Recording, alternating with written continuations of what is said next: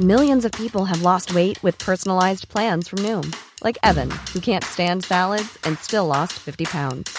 Salads, generally, for most people, are the easy button, right? For me, that wasn't an option. I never really was a salad guy. That's just not who I am. But Noom worked for me. Get your personalized plan today at Noom.com. Real Noom user compensated to provide their story. In four weeks, the typical Noom user can expect to lose one to two pounds per week. Individual results may vary.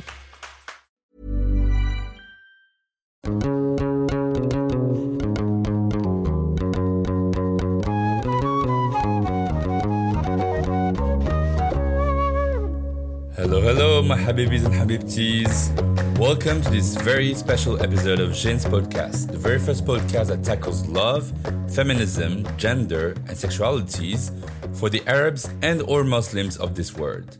Today, I want to talk to you about the media, the way information is conveyed, and all the biases that riddle the truth of what happens around the globe. In the era of Trump spewing insanities without being punished for it, Facebook, Instagram, Google, Apple, and Amazon knowing our tastes better than we might do, ChatGPT reading into our minds, and AI powered deepfake videos, less and less viewers trust the news and don't believe anymore in getting closer to the truth. This is how climate change skeptics or conspiracy theorists feel. The so called truth is said to be one sided, biased, orchestrated. But it's funny how this criticism is generally drawn towards Arab and Muslim reporters or journalists. Western media quite easily demonizes and gaslights Arab and Muslim journalists, perhaps even more so when they are also citizens of a Western country. The media today need to be square with their willful intention of transparency, accountability, and storytelling as so far as they are essential values for any journalist who reports the news, especially when it's news from the Middle East. Today, most media in the West are trading in nuance for quick, simple, low attention news that are actually just headlines. Arab and Muslim journalists who want to own their storytelling about love, gender, sexualities, human rights, politics, or social justice are being frowned upon by Western media because it might not follow their agenda of narrating a fantasized Orient, as Edward Said once explained, wherein every building is destroyed by soldiers, tyrants are running the country, exotic and attractive women are submissive, queer people are executed, and human rights are not as respected as in modern, advanced, and forward looking countries of the West. So today, I'm super glad to welcome on Jins, a superstar of journalism. Ahmed Shihab-Eldin. Ahmed is an Emmy nominated journalist, producer, and actor. He is known for a documentary investigation with the BBC called Queer Egypt Under Attack. Prior to that, he worked as a senior correspondent for AJ where he produced award winning documentaries focused on social justice and human rights. Previously, Ahmed worked as a reporter and producer for Al Jazeera English, as well as for the New York Times, the Huffington Post, and PBS. Ahmed is widely known for creating and co hosting Al Jazeera English's flagship program, The Stream, an interactive live talk show nominated for an Emmy Award for Most Innovative Program in 2012. Dear Habibi Ahmed, thanks for accepting my invitation on Jins. My pleasure. So, Ahmed, how do you connect to your roots and your faith as an Arab American Muslim who lived in Egypt and Austria and who has Palestinian and Kuwaiti roots. Did you experience racism or some kind of Islamophobia? I like that you asked this question first because maybe, like some of your listeners, I always felt like an outcast somehow or an outsider as a kid. You know, growing up in the Arab world, I was super aware of how westernized I was. And then in the US and Europe, I was somehow made to feel very aware of how Arab I, I was. And I think this sort of juxtaposition, this identity conflict, and all of the micro aggressive and, and macro sort of bigger, more overt racist um, confrontations, sort of the identity conflict that that triggered uh, constantly is a product of how you know we're perceived in each context and and i think it's how we imagine we're judged you know i was born in the us but i didn't move there or I lived there until I was 17 when I moved to Boston the year after 9 11. So it wasn't the best time to be a young Arab guy named Ahmed Rakan Shihab-Eldin. Um, in fact, my, my full name is pretty um, intense when translated. It translates to Blessed Prophet Knight Shooting Rocket of Religion. so that's a lot of pressure. Thank you, mom and dad.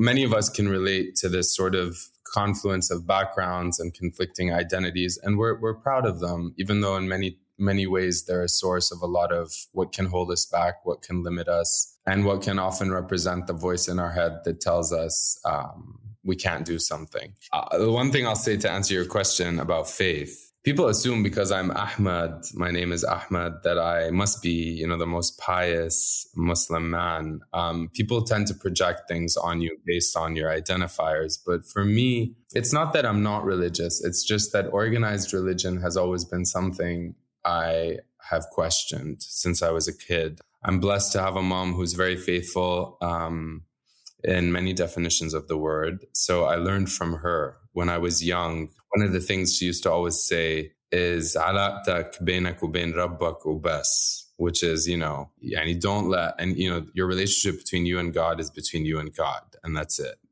Um, so over the years, I think I've nurtured my faith through loss and failure and through blessings and gratitude. And I've come to really believe in the divine but my faith resonates in the teachings more of Sufism, which I think emphasizes an inward search for God and a sort of shuns materialism. Rumi's poetry of love and life has always helped me sort of ask the questions that led me to a more fulfilled, faithful life. Uh, Sufism, you know, for me is really about emphasizing introspection versus following anyone I feel closest to God when I'm in Mother Nature. And I think it's not lost on me that we call Mother Nature by the feminine, the sort of divine feminine.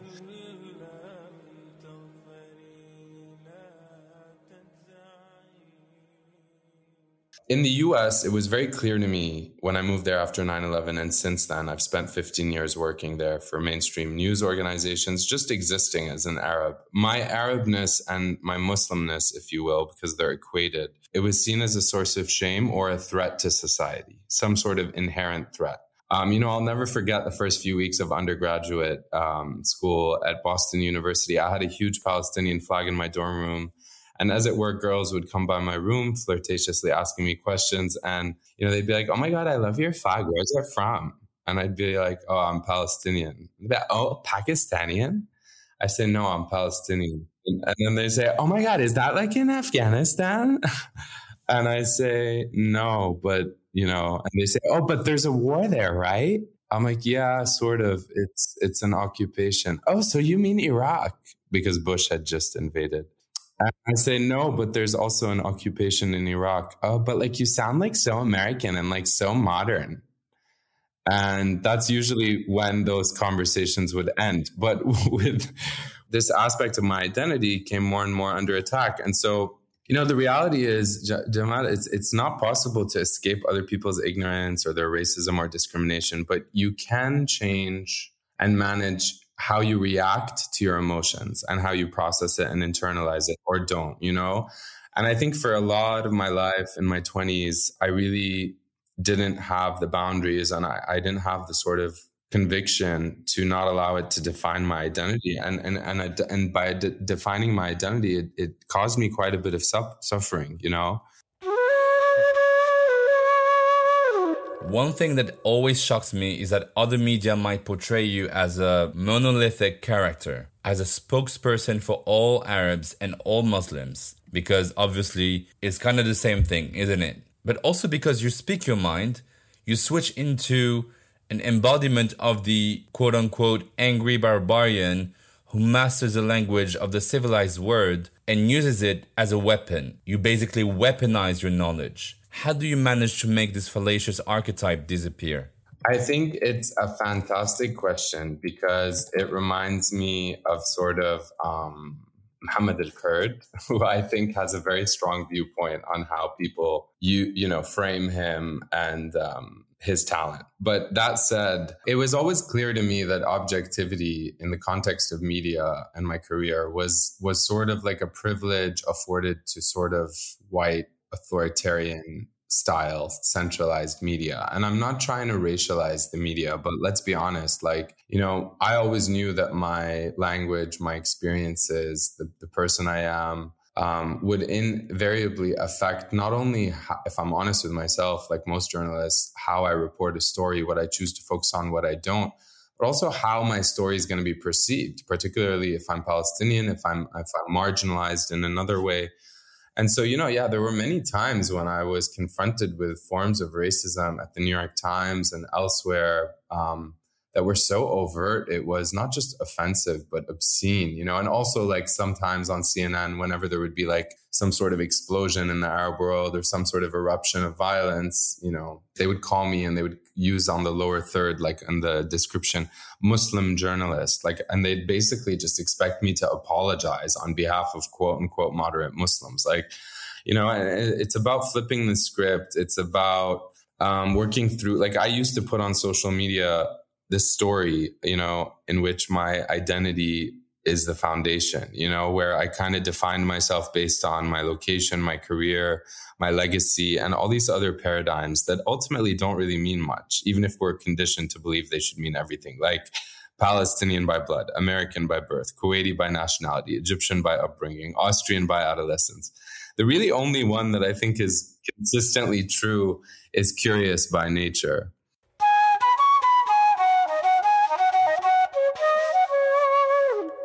So we are 22 years after 9 11, after wars in Iraq, Syria, Afghanistan, after Charlie Hebdo's attacks. Yet Muslims are held responsible for what's going wrong with this word. And it's not just Republicans or far right movements or white supremacists. So, how do you personally gouge the Islamophobic sentiment in the Western countries right now? No, that's so so well put. I mean, yeah, it's part of why I choose to identify as a recovering journalist because it's been so it's been so exhausting um, in one sense. But you know, the thing about racism for me is it's been such a constant in my life. Um, whether Islamophobia, racism, any form of discrimination, like, and I think it works in many different ways. Like, you know, in Europe, it was always because, you know, like the year I moved from Egypt to Austria, I was 14 and it was 1999 and Jörg Haider was in power. He was called the neo-Nazi, but really just a young Nazi. And there were people who would spit on me on the trains, on the subway, people singing songs in German about me leaving, like Auslander, lass mein Stadt zu schnell zu kann, like all these things, um, get out of my country. So, you know, I'm not trying to play the victim here, but being very young, trying to figure out your place in the world, you know, it, it occurred to me very quickly that there's a lot of hatred that's just born out of sheer ignorance. And I think that's what happened to me in Europe when I was 14. And then again, when I was in the US when I was 17 until I was 30 and throughout. So I think I would be dishonest if I said that it didn't play like a role in why I chose to pursue journalism, like those young experiences. For example, on the tram in Austria, like kids spitting on me and like everybody in the tram, old women hitting me with their canes, making a dog stand up, like making me stand up from my seat so they can place their dog in my seat. Like these very sort of like sort of aggressions when you're 14 in a new country, it certainly has a lasting effect on how you perceive yourself and your role in the world, but also how you perceive others. It's like what Angela Davis says like, it's in, in a racist society, it's not enough to be non racist. We must be anti racist. And the truth is, in the Arab world, there's also a lot of, you know, I was stuck in Kuwait during COVID and just the kind of overt racism I saw between Arabs amongst Arabs in Kuwait against Egyptians. Um, the racism against black people, which is also very alive and well in the Arab world, you know, where we have the longest slave trade. So for me, it's like, it's what you said. Like, I got so tired of being cast as the angry Arab the person who is um, misunderstood, misrepresented. They want you to be angry because that fits sort of, yeah, the narrative through this lens of terror, through this inherent sort of um, violence. Yeah, but at some point, for me, it's not just like pure ignorance, it's also chosen ignorance?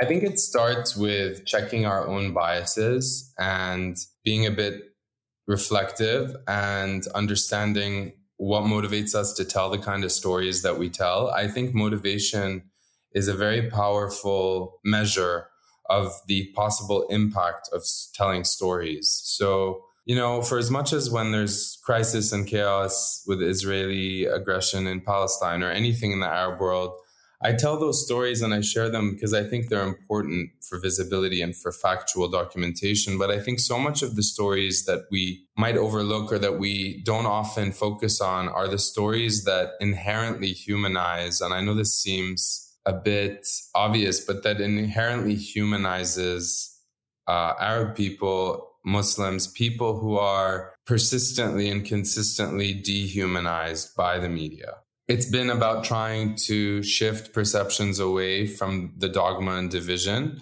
and to connect with people through storytelling, through compassion and connection. I think, you know, when we can shine a light on the truths about our collective human condition, both in suffering and in joy, then that really unites us um, across the boundaries and the barriers that separate us. And so, you know, I think for so many of us, we're more comfortable sort of trying to treat symptoms of suffering rather than exploring the source. I think the reason you have in the West this sort of willful ignorance, I experienced this even in the last documentary I did in Egypt about sort of young queer people in Egypt, is um, sometimes there's this challenge and this inability almost to see what you can't see and feel what you can't feel. And that sounds cheesy, but what I mean is this Western, if you will, perspective on issues in the Arab world can often be a bit narrow and myopic.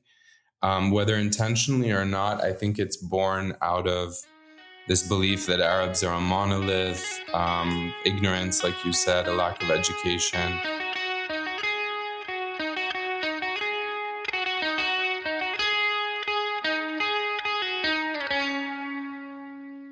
It feels like Western media coverage of the Muslim world is stuck in a sort of Bermuda Triangle between miserabilism, despotism, and Orientalism.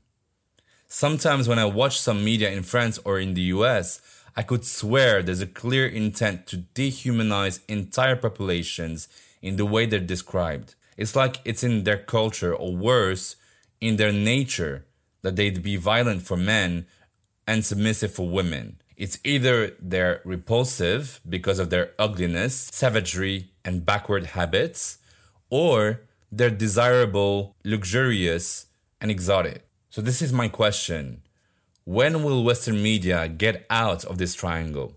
For some people, like people who don't know who they are without this victimized identity, you know, there's this quote um, by Charles Cooley that's like, I'm not who you think I am. I'm not who I think I am. I am who I think you think I am.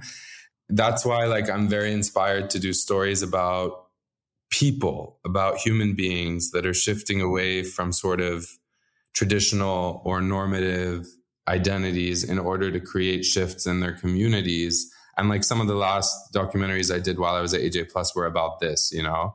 And that's where I find like um, people always say to me, Oh, you're so political because I think I fundamentally believe in, in human rights and equality. I also fundamentally am aware that there's such selective bias when it comes to upholding or championing human rights, not just with Palestinians, but with so many groups. So for me, I'm always a bit surprised, like when I travel and I meet strangers and their perception of me is, you know, what, what they see on Instagram and they always perceive me as so political. And I hate politics. I think it's so filthy. I just, I think politics, like my mom always used to say to me, don't go into politics. And it's like, I never intended to. I didn't know that like caring about human rights and other people is, is political inherently.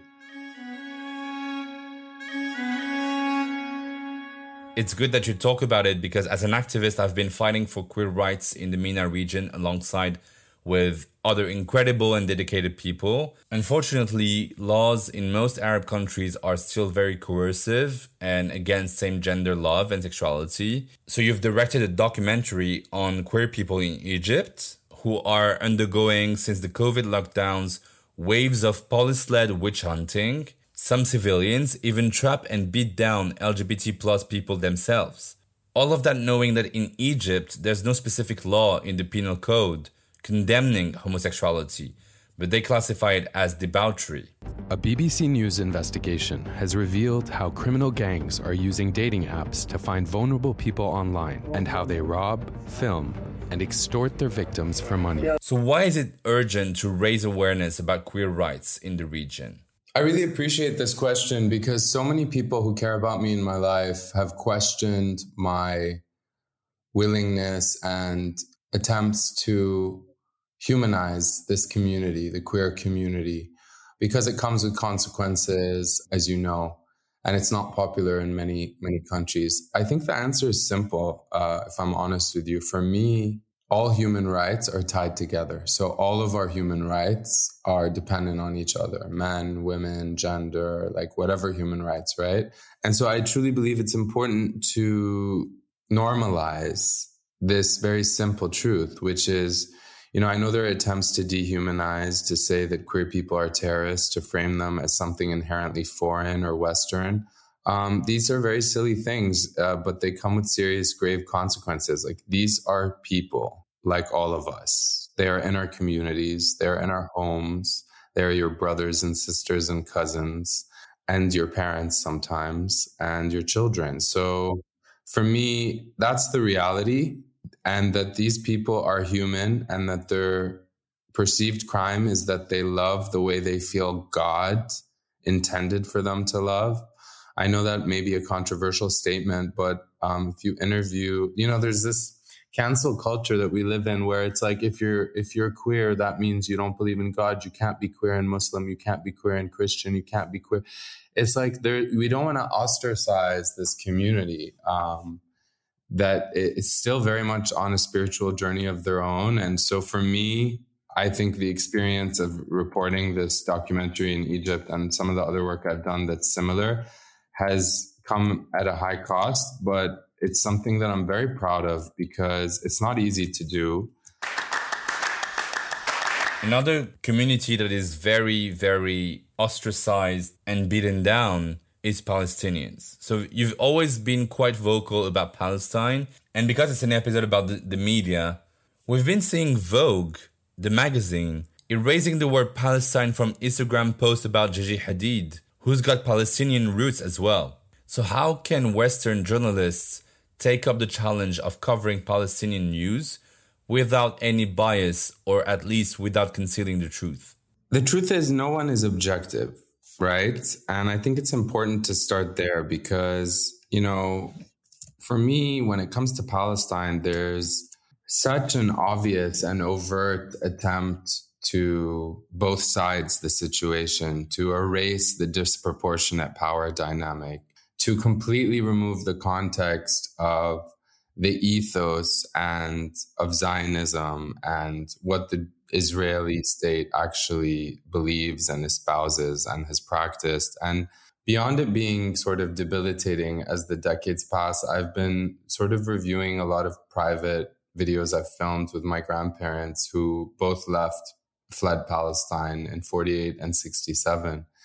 I think we're we're making progress um, as the media gets more decentralized. I think we're seeing shifts in the US amongst younger generations, in particular, a majority of Democrats empathizing with Palestinians. All these statistics are encouraging, but it is still maddening to see the attempts, as you said and alluded to, you know, the censorship that I've in, I've witnessed at mainstream news organizations that we're witnessing again with Facebook and other social media platforms. That's why I think it's just important to not be silenced to continue sharing our stories. I know this seems very like obvious, but 10 years ago at a digital media conference in Texas, I was sitting on a panel when a guy jumped up and he pointed at me and he screamed across the room, this guy Ahmed, he's an activist. He's he's not a journalist. And you know, his aim was to insult me, to discredit me, as if journalists um, and activists somehow must be mutually exclusive. And you know,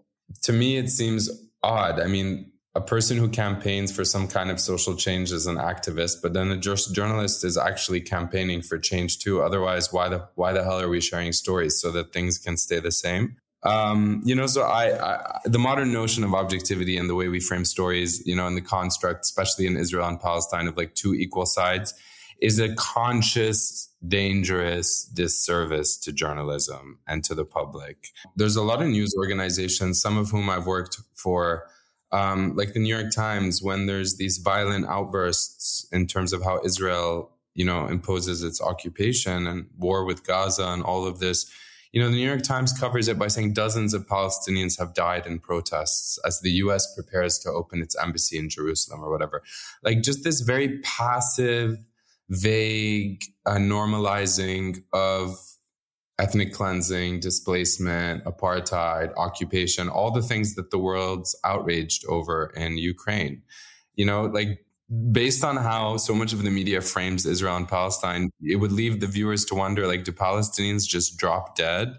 I think we should remember that the guise of objectivity sort of tends to serve the interests of those who are among the most privileged. And what we do when we try to balance both sides, like once in a documentary for Vice, while I was in the field in the Philippines reporting, they made me send corrections for a voiceover for a film. And they got my voice saying both sides have suffered massive casualties. And that's just one of the biggest regrets I have from working on that documentary in Israel and Palestine that they managed to make me uh, even both sides the situation. I mean, there was so much more censorship. And I should say, like Palestinians at Vice and elsewhere you know they're they're doing incredible work now and they're and and not just palestinian people but people who are not palestinian covering it. We can't forget that journalists were once the gatekeepers of information. And so that's no longer true you know where the public had to rely sort of on a handful of authoritative voices that were supposedly objective and almost always white men. Last but not least, I wanted to discuss with you patriarchy in the Arab world. It has shaped the ways we see masculine and feminine roles in society. But I'm curious to know more about your take on masculinity in the region, knowing that most men grow up to be aggressive and firm, toxic virility, whereas you were passionate about dancing, you were expressing your emotions, you were always defending women's rights. So, in your opinion, what can we do to refurbish Arab masculinity today? It's so necessary because it's true that you know I was passionate about dancing and expressing my emotions and always defending women's rights since I was a kid. And that's because that's how I was raised and how I was educated. I think, you know, I'm very aware that that's a privilege and I'm, I'm grateful for it, but this is why I believe education, connection, interaction as methods to generate empathy in our societies amongst men is so important to create. I, I, also grew up, to be fair, playing soccer and being very competitive in sports and qualifying for the high hurdles. I was very proud to qualify for the Junior Olympics. So, you know, even though I did musical theater and West African dance in high school, all the way through high school, uh, my sister started the first women's soccer team at the American University of Beirut. So I kind of grew up with examples around me in which people were challenging the status quo and equality. To answer your question, I'm so inspired by young people in the Arab world who are kind of bending and blending and blurring the, the gender roles just by experimentation and by connecting to their sort of authentic selves. Yeah, we're in a very intriguing moment where society is no longer sort of anchored fully in tradition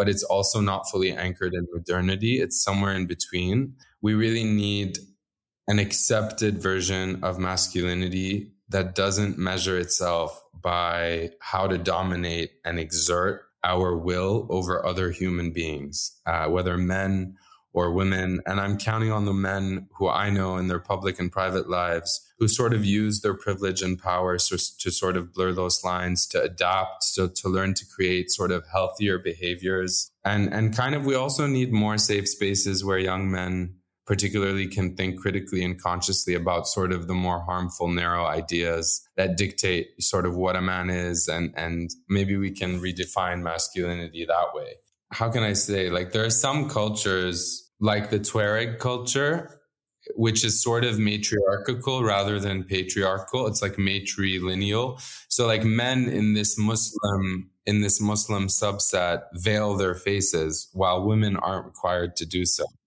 So there's also cultures where like a queen is the leader. And so for me, you know, for me, masculinity, I'm learning more and more is about owning all of who you are, your vulnerabilities, your insecurities, your confusion, as well as your strength, and sort of bringing that to the table uh, while also being able to empathize, not assume sort of that your assumptions are somehow the foundation for a culture, you know, uh, not thinking of yourself as any less of a man for taking directions or being open to suggestions.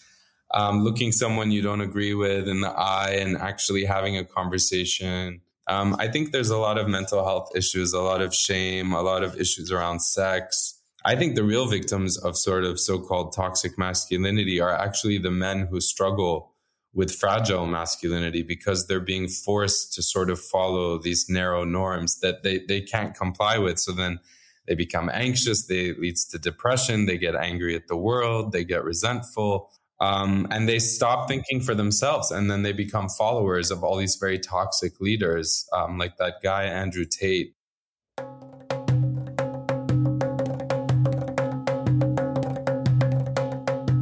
Okay, we will wrap this up, but first, in each episode of Jins, we deconstruct together a myth or a lie that I have been told or that I have often heard of. A white Christian guy once told me, I mean, look, you're defending Muslims or hijabis.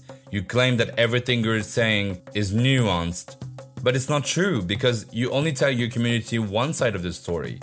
My version of the truth should also be considered. What would you have answered if you were me? Uh, um, well, I know many men in the Arab world, perhaps unsurprisingly from higher socioeconomic statuses, whom I deeply respect for sort of challenging the myth that being a real man means putting up a false front, disrespecting others, being violent, uh, being self destructive. Um, they're the ones who inspire me to sort of continue challenging these myths. But I would maybe have said something like, you know, you have to be the change that you want to be or see in the world, I should say. And I think as human beings, the myth of the atomic age is that we need to be able to remake our, ourselves. So if you change yourself and your attachment to whatever identity it is that's keeping you so closely attached to your truth, quote unquote, you know, your attachment to that identity, if you can let go of that, then you will change your world. You know, if you change how you perceive yourself, you'll change how you feel, you'll change what actions you take. And so the world around you will change too. I mean, that's what I find when I'm in flow and aligned. Um, when I'm open to other people's truths, when I recognize that there is no universal truth, so to speak, um, and that everything's a matter of perspective. So maybe it's about shifting focus. I would encourage him to shift his focus inward, maybe to be a Sufi, to be a Sufi about it. My dear Ahmed, thank you very much. Shukran, shukran, shukran for this inspiring discussion. For sure. Remember, be it on Spotify, Apple Podcasts, Amazon Music, Google Podcasts, or else, don't forget to subscribe to Jins podcast account and to leave your questions and comments. Go subscribe to Jins podcast on Instagram at J-I-N-S underscore podcast. Don't hesitate to share around every time you listen to an episode because you should always remember that someone, somewhere, somewhat needs a new light shed on Islam, gender identity, sexualities, Arab origins, or anything that can be prone to oppression. So please do your part and pass the word around.